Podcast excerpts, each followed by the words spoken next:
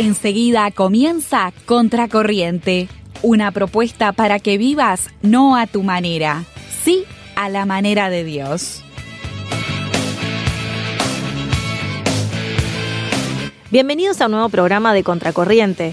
¿Cómo estás, Katy? Bien, ¿vos? Me parece que no estoy tan bien como vos. Te veo con el cafecito, tranquila. Pero me estás quemando al aire. Va, perdón, pero se puede tomar café en el estudio, Y- creo. Bueno, ¿O nunca, no? nunca Ay, preguntamos. ah. Bueno, por las dudas no preguntemos, Dale, dale, dale. porque ahora ya lo tengo Sí. servido y se me va a enfriar. Sí, sí, sí. Sí, vos sabés que necesitaba un cafecito. Viste que, no sé si a vos te pasa, pero a veces necesitas un café como para, Para levantar. ah, eso, levantar un poco, como una Estamos a inyección. de- jueves, mañana viernes, Sí, Hace frío.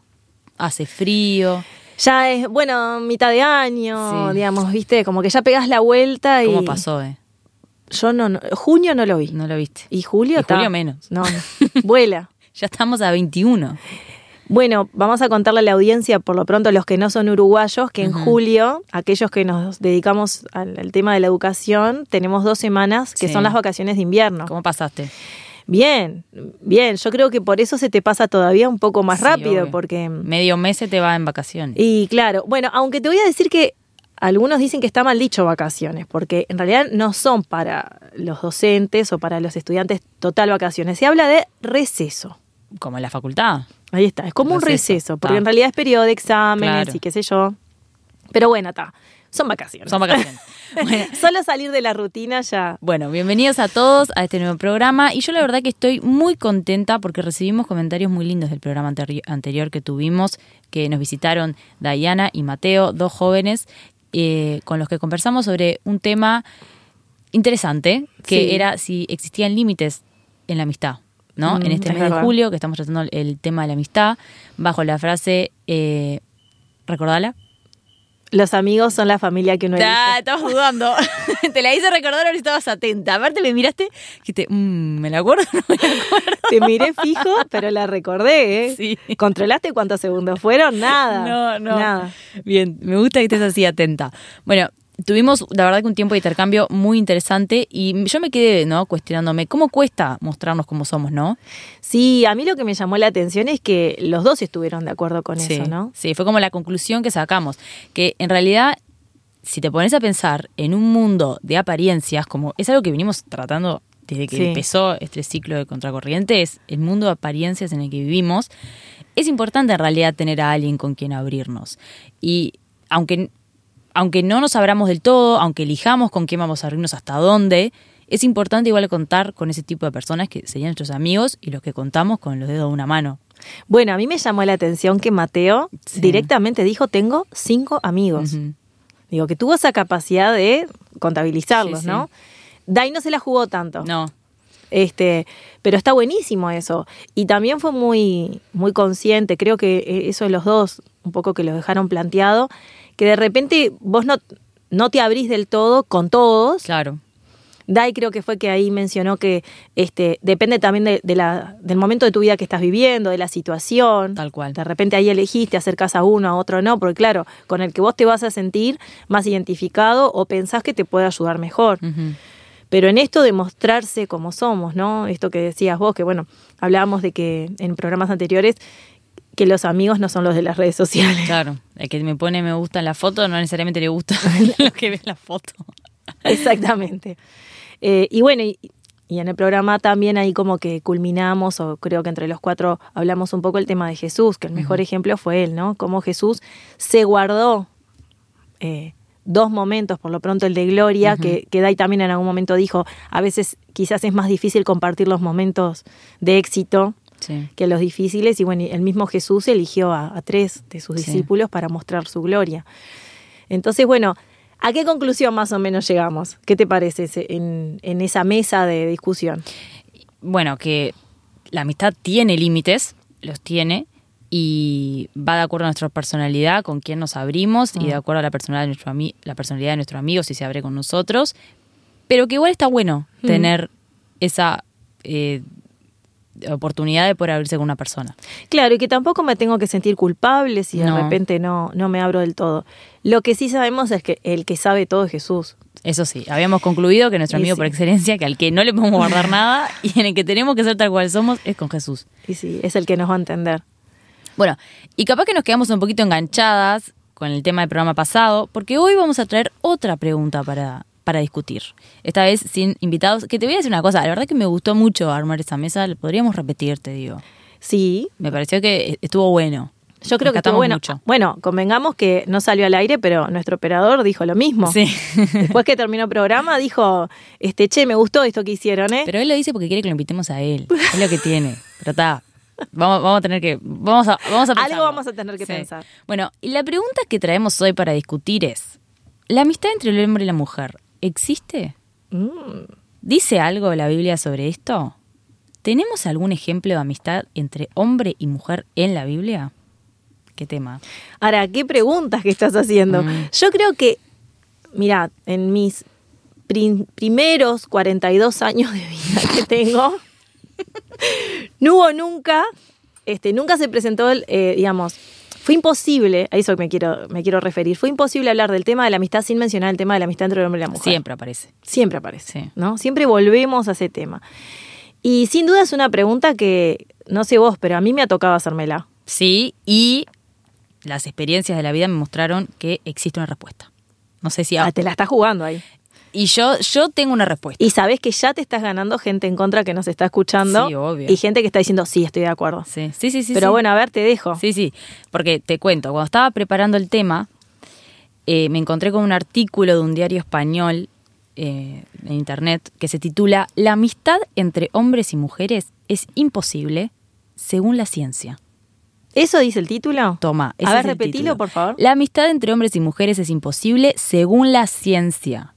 No te estoy diciendo según Pepito, ni te estoy No, diciendo... claro. No, estamos según diciendo la Biblia dice. No, tampoco. Porque para aquellos que dicen, no, pero la Biblia. Es que te iba a decir eso, que me pareció súper interesante, que incluso lo abrí el artículo, porque aunque nosotros acá en Contracorriente tenemos la Biblia como referencia principal, Totalmente. es lo que utilizamos como referencia, es pero mega interesante ver que un tema también se aborda de la ciencia y lo que dice la ciencia sobre ese tema, ¿no? Y bueno, y que ahora me tengo curiosidad, decinos de qué hablaba el artículo. Bueno. Primero que nada, el artículo se basa en un estudio eh, realizado por un grupo de investigadores de la Universidad de Wisconsin, que queda en Estados Unidos, y el título de ese estudio se titulaba ¿Beneficio o carga? La atracción y la amistad entre sexos. ¿Te llama? ¿Te llama el ¿Beneficio título? o carga? Mm. La, la atracción en la amistad entre sexos. Ya tenemos una pausa de que hay atracción. Claro. Bueno, según eh, la psicóloga que estuvo al frente de este grupo de trabajo, que se llamaba Abril Blesk Rechek. Eh, no te voy a pedir que lo repitas. No, gracias.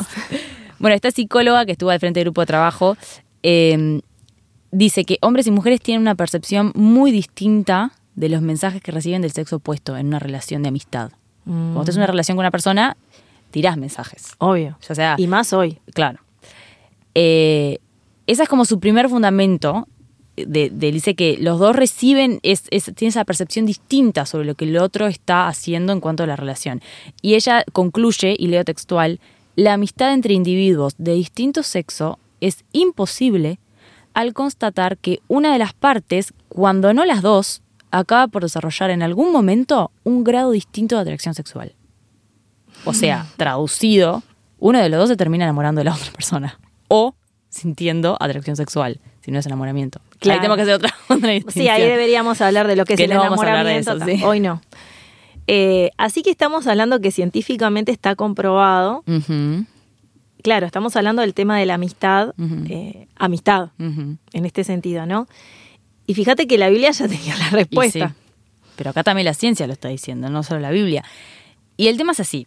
Según el estudio, cuando un hombre y una mujer son amigos, hay determinadas actitudes cotidianas, como por ejemplo, el hombre le presta una campera a la mujer, ¿no? Mm, Si tiene frío. Te toma, te presto mi campera. Entonces ella, capaz que percibe, son amigos, obvio. ¿no? Y ella percibe y dice, ah, qué buen amigo, me está, me está prestando la, la campera. campera. Pero en realidad para él es un, su movimiento de chamullo ese. Ah, le ve la campera, ¿entendés? Capaz que ella lo percibe como que es mi amigo, que, que he considerado, y el otro está percibiendo como en realidad me la quiero chamullar. Claro. Y bueno, la investigación también determinó que son los hombres los que sienten una mayor atracción por sus amigas. Mm. Con la sensación, además, de que este sentimiento es correspondido. O sea, ellos son los primeros en sentir más atracción por las amigas mujeres y piensan que es correspondido ese sentimiento. Sin embargo, ellas suelen interpretar las actitudes gentiles y amables de sus pares como una consecuencia directa de la relación de amistad que los une. Claro. Lo que las convierte en menos proclives al malentendido amoroso con sus amigos. O sea, ella en realidad dicen, ta, es mi amigo, punto. No, no percibo esa atracción. Claro. Ta, entonces, digamos, por ejemplo, yo tengo una amistad con un hombre. Y entonces el varón de repente me manda un mensaje, este tipo, eh, qué linda que sos, o me gusta estar contigo, o te quiero. Eh, yo lo puedo interpretar como un signo de simpatía. Sí, ponele. Ta, sería un poco raro, bastante directo. El me gusta. Bueno, pero entre amigos, yo qué sé, una amiga que me pone te quiero mucho. No, te quiero mucho, sí, sí. El qué linda que sos, no. Le ahí- mando una foto, le digo, ¿cómo me queda el vestido? Ah, te queda lindo, sí. Te queda re lindo, Mm. ¿no? Este. Pero claro, yo puedo interpretarlo como que es un signo de simpatía, eh, pero ellos no. No, ellos al revés, están haciendo un paso hacia el chamucho. Es interesante Es el interesante. artículo. A ver, el artículo dice que son los hombres los que en general se, enam- se enamoran o sienten atracción sexual por sus amigas mujeres. Bueno, pero pasa al revés también. Sí, porque yo pienso, ¿no? Este, si vos también ponele, eh, pienso en una chica que tiene problemas de autoestima y de repente encuentra que un chico le re- corresponde, le responde un mensaje, eh, se acuerda de ella. Sí, También, quizás yo puedo dar nacimiento a algo obvio. o me puedo imaginar algo que en realidad no es. No sé, digo. Sí, obvio. Pero está, pero pasa de los dos lados. A eso vamos. Está bien. Digamos que es imposible de medir. Ahora todos tenemos experiencias en este sentido. Sí. ¿No? ¿Quién no? ¿Vos tenés? Sí, claro. Acá en la cortita. Tengo, sí. Yo tengo también. Tengo, tengo momentos en los que tuve que decir, ta, voy a poner distancia porque. Pero no es que sé". yo hasta creo que la Y experiencia. tengo momentos en que me las creí. Ah, bueno. Sí, está. Y está. Y, no, da, y no, era. Y no era. Friendzone, y quedaste ahí. Claro. La zona de amistad. Me estás matando con las palabras. Entre el chamullo y. Friendzone es la zona de amistad. Ah, que no ta. saliste de la zona de Ta, amistad. ta. No sé, habla bien, un porque yo muchas cosas no estoy entendiendo de lo que estás diciendo. No, lo que te Entre el chamullo, viste, y no te pregunté mucho, pero, ta, No, pero más o menos ya- tengo una idea. Sí, está. Ta. No lo voy a explicar. No, no, Por la está bien, que no- lo explique mal. No, no, está bien, está no bien. me quiero arriesgar. No, pero en realidad lo que te quería decir era que también la experiencia de haber tenido relaciones, entre comillas, voy a decir, de amistad con hombres, me demostraron que en todos los casos que me pasó, o hubo o atracción, o de su lado o del mío. Claro. Entonces me di cuenta que no era posible.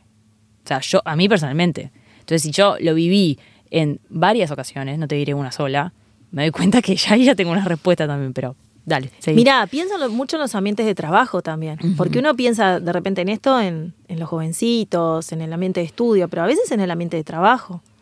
Este, también vos tenés que más o menos manejarte con, Sí, con cautela o con ciertas distancias, porque nunca sabes cómo el otro está No. interpreta- interpretando las cosas. Y en esto que hablábamos de la amistad, de mostrar todo de nosotros, de abrirnos completamente, sin tapujos, entendiendo la amistad como una relación íntima, de profundo conocimiento del otro. Y en ese sentido yo creo que es imposible. Yo personalmente diría que el único hombre que con el que he logrado ser amiga realmente es con mi esposo, Sí. ¿no?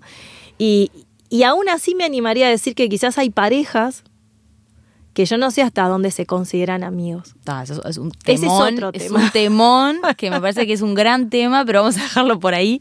Y a ver qué dice la Biblia, ¿no? Sobre la amistad entre el hombre y la mujer. Porque allá hablamos de la ciencia, a ver qué dice la ciencia y a ver qué dice la Biblia. Y la Biblia en realidad no habla específicamente de este tema. Habla de la amistad, la valora, de hecho vimos ejemplos, pero todos ellos son de hombres con hombres y de mujeres con mujeres. Sí, Por ejemplo, en el caso de mujeres me acuerdo de Ruth y Noemí, que aparte de ser su suegra fueron amigas. ¿Te Sí. acordás? Y después, por ejemplo, el caso de Elizabeth y María, cuando Sí. las dos estaban embarazadas, que se Mm. visitaban y compartían la misma experiencia. sí, es, preciosa esa amistad. Sí. Y bueno, aún Jesús, mencionábamos en el programa pasado, que él tuvo amigos. Y tuvo mejores amigos y fueron varones. Sí. Si bien, y acá voy a hacer la salvedad, cuando la Biblia habla de Lázaro, de María y Marta, de que eran hermanos, De hecho, Jesús, en el único momento que la Biblia menciona que lloró, es cuando se entera de la muerte de Lázaro, Sí. ¿no? Sí. Este, digamos que había una relación de cercanía. Sin embargo, en esa relación de cercanía, en ningún momento en la Biblia hace referencia de que fuera en ese grado de intimidad que Jesús tuvo con esos otros tres amigos a los que le, decíamos, ¿no? Le muestra su mayor momento de gloria y su mayor momento de, de tristeza, de angustia. Entonces, yo qué sé, yo lo pienso fríamente. Y para aquellos que nos están escuchando, ponele que mi esposo un día viene, mi esposo tiene compañeras mujeres de trabajo, y ponele que un día me dice, mira, tengo una compañera de trabajo que la está pasando mal y vamos a salir juntos a cenar. Eh, Mm. Porque yo le voy a dar algunos consejos. Uh. Eh, no me esperes, no sé a qué hora vuelvo. Y yo no sé si está bueno, ¿no? No. Y yo que vos levantes directamente le voy a decir, eh, mira, la verdad que no, que se busque una amiga mujer. o traerla para acá a casa. Claro. Que yo también. Hablamos por entre ejemplo, los tres, sí. obvio. Y a la inversa, ¿no? Porque pienso en, en mi caso también. Entonces, una cosa es que tengamos una relación de compañerismo, una cosa es que de repente en una situ- situación puntual yo le pueda comentar algo, pero me parece que amigos, Amigo como venimos definiendo, ¿no? Como venimos definiendo en el programa, creemos que no. yo creo que no. Por eso decimos que el tema de la amistad entre el hombre y la mujer es delicado. Y creemos que si entendemos la amistad como la enseña o la muestra la Biblia con los ejemplos que vimos en estos programas, la amistad entre el hombre y la mujer no es posible. No es posible. ¿Y qué te parece si repasamos algunos de los consejos que nos da la Biblia sobre la amistad? Dale. Eh, el perfume y el incienso alegran el corazón. La dulzura de la amistad fortalece el ánimo. Eso está en Proverbios 27.9. Qué lindo, ¿no? La dulzura de la amistad fortalece el ánimo. Y la Me verdad que, que si será así, ¿nunca te pasó de repente de estar media decaída y recibís un mensaje? Sí, me pasó hasta, ahora que hice dulzura de la amistad, me pasó que estaba, estaba pasando por un momento medio bajón y una amiga me mandó a mi casa una caja con chocolates. Ah. Me endulzó. La amistad me endulzó en ese caso. Literalmente te Sí. endulzó. Más confiable es el amigo que hiere que el enemigo que besa. Ojo al piojo con este. Proverbios 27.6. A ver, repetilo. Más confiable es el amigo que hiere que el enemigo que besa. Bueno, esto lo hablábamos Lo también. hablábamos. Como los, amigos son los que nos cantan la justo, decíamos, el- las que son sinceros, nos dicen cuando les parece que algo que hicimos estuvo mal, no estuvo bueno. Eso lo dijimos también.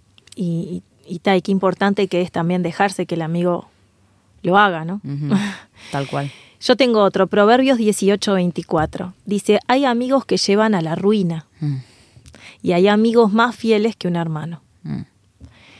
Dime con quién andas y te diré quién eres, Sí. dice el dicho, ¿no? Sí, sí. Y hay amigos que llevan a la ruina. Mm. Por eso uno tiene que saber elegir a los amigos. Eh, Mateo era claro con eso. Creo que en la mesa de discusión lo, lo dejó planteado, ¿no? Ujú. y, hay, y hay amigos más fieles que un hermano. eh, he conocido casos, Sí, sí, estoy donde la- el nivel de confianza alcanzado con un amigo es más grande que el de los hermanos de sangre, ¿no? Proverbios 17, 19 dice, el que perdona la ofensa cultiva el amor. El que insiste en la ofensa divide a los amigos. Mm. No me voy a adelantar porque esto vamos a hablar. Sí. El que perdona la ofensa cultiva el amor, el que insiste en la ofensa divide a los amigos. Y te digo uno más. Eclesiastés 4:10 dice, si caen, el uno levanta al otro. Hay del que cae y no tiene quien lo levante. Mm. Qué importante es tener amigos, Sí. ¿no? Porque si te caes, esto que vos decías, estaba medio bajoneada y me mandé la caja de bombones. Sí. Eh, el mensaje, el versículo, la llamada. Hasta te diría que aparte de ser importante, por momentos es necesario poder tener esa relación con una persona. El poder saber que sí. si me caigo, tengo a alguien que me ayude a levantarme, ¿no? Y Jesús quiere ser tu amigo. Él puso a los amigos para que no estemos solos. Pero Jesús es nuestro mejor amigo.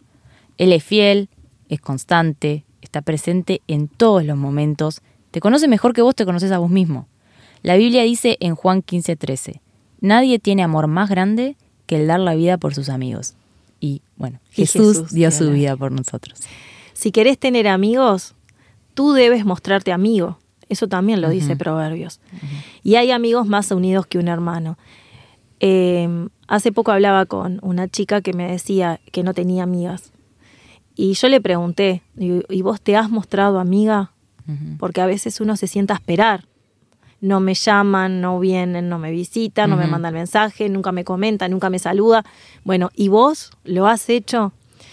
como decíamos al principio, cuando Katy me sorprendió con la pregunta, los amigos son la familia que uno elige. Entonces está en vos eh, fomentar la amistad, está en vos aprender a perdonar, está en vos mostrarte abierto para poder conseguir amigos. Bueno, entonces en conclusión, como para cerrar el tema que hablábamos hoy, si nos vamos a guiar por esta frase que decías recién, Nati, los amigos son la familia que uno elige, si vas a elegir un amigo del sexo opuesto y llega a ser tu familia, eso significa que terminó siendo tu esposo o tu esposa, así que cuidado. Cuida el corazón del otro y cuida el tuyo también. No sea que sin darte cuenta, no solo caigas vos, sino también hagas sufrir a la otra persona. No, amigos no. bueno, ¿seguimos adelante? Así.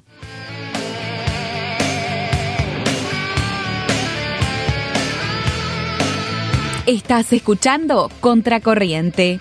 Ponete en contacto y danos tu opinión por el signo de más 598 916 610. Búscanos y seguinos en Instagram como Contracorriente RTM.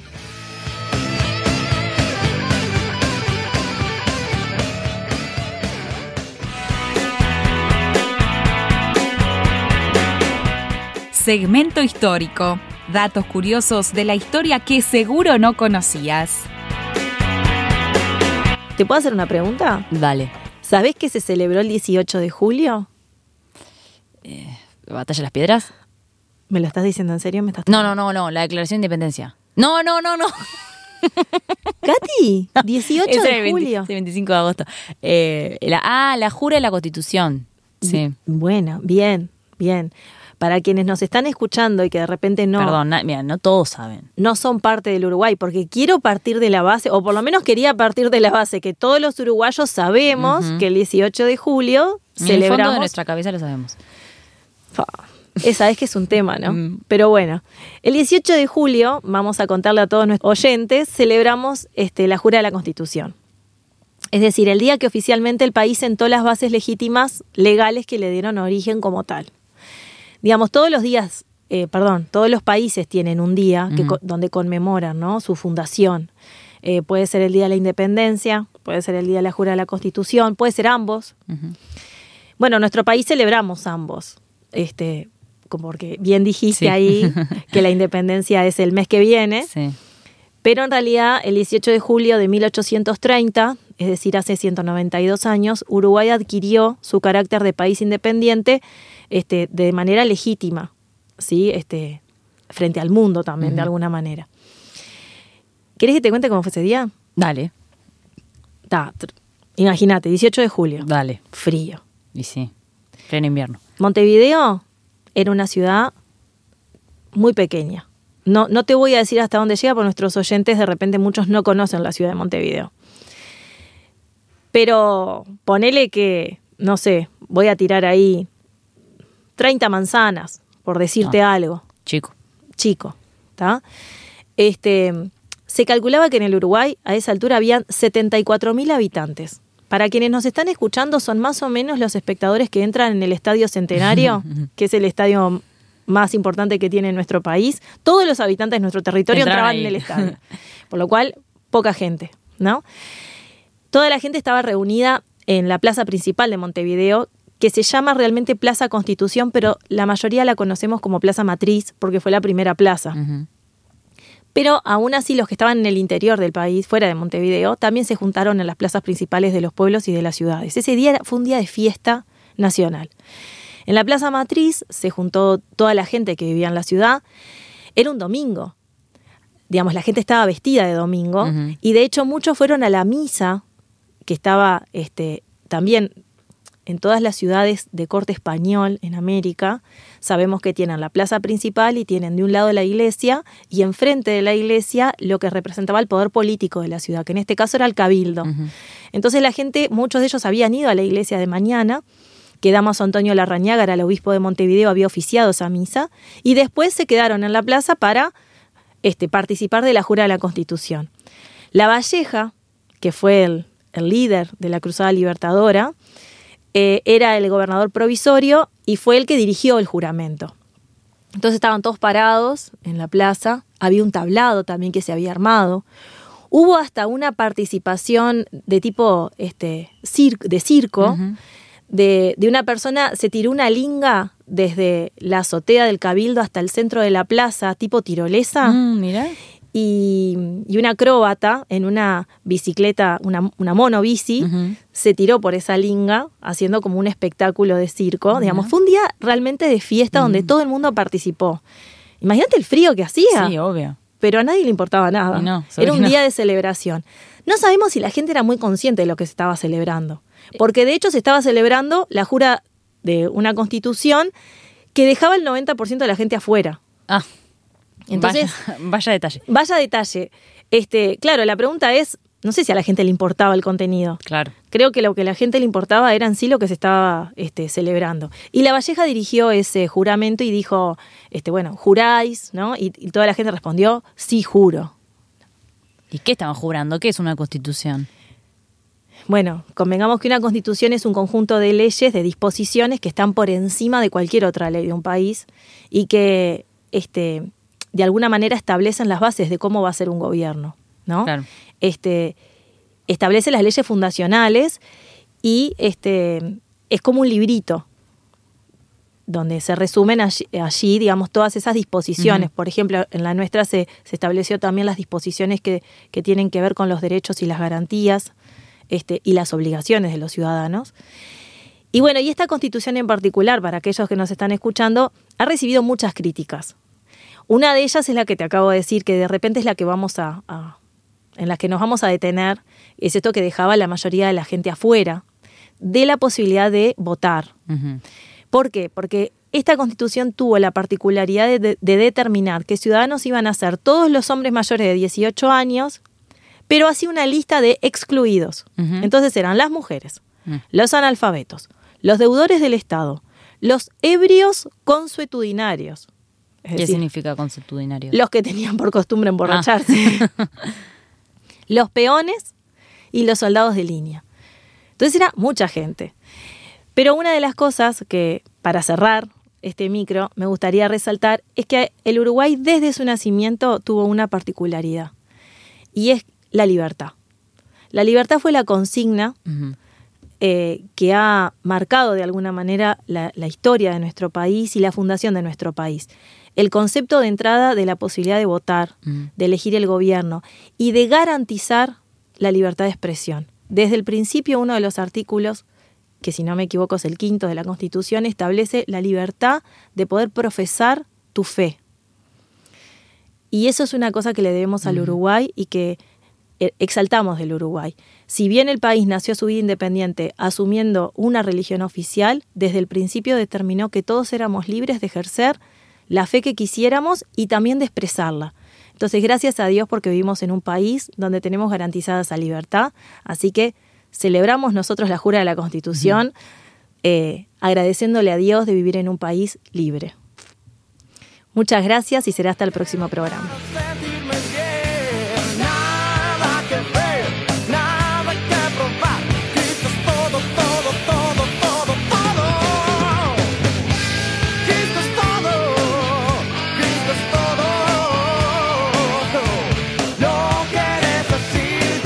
Hasta aquí escuchaste Contracorriente, desafiándote a vivir no a tu manera, sí, a la manera de Dios.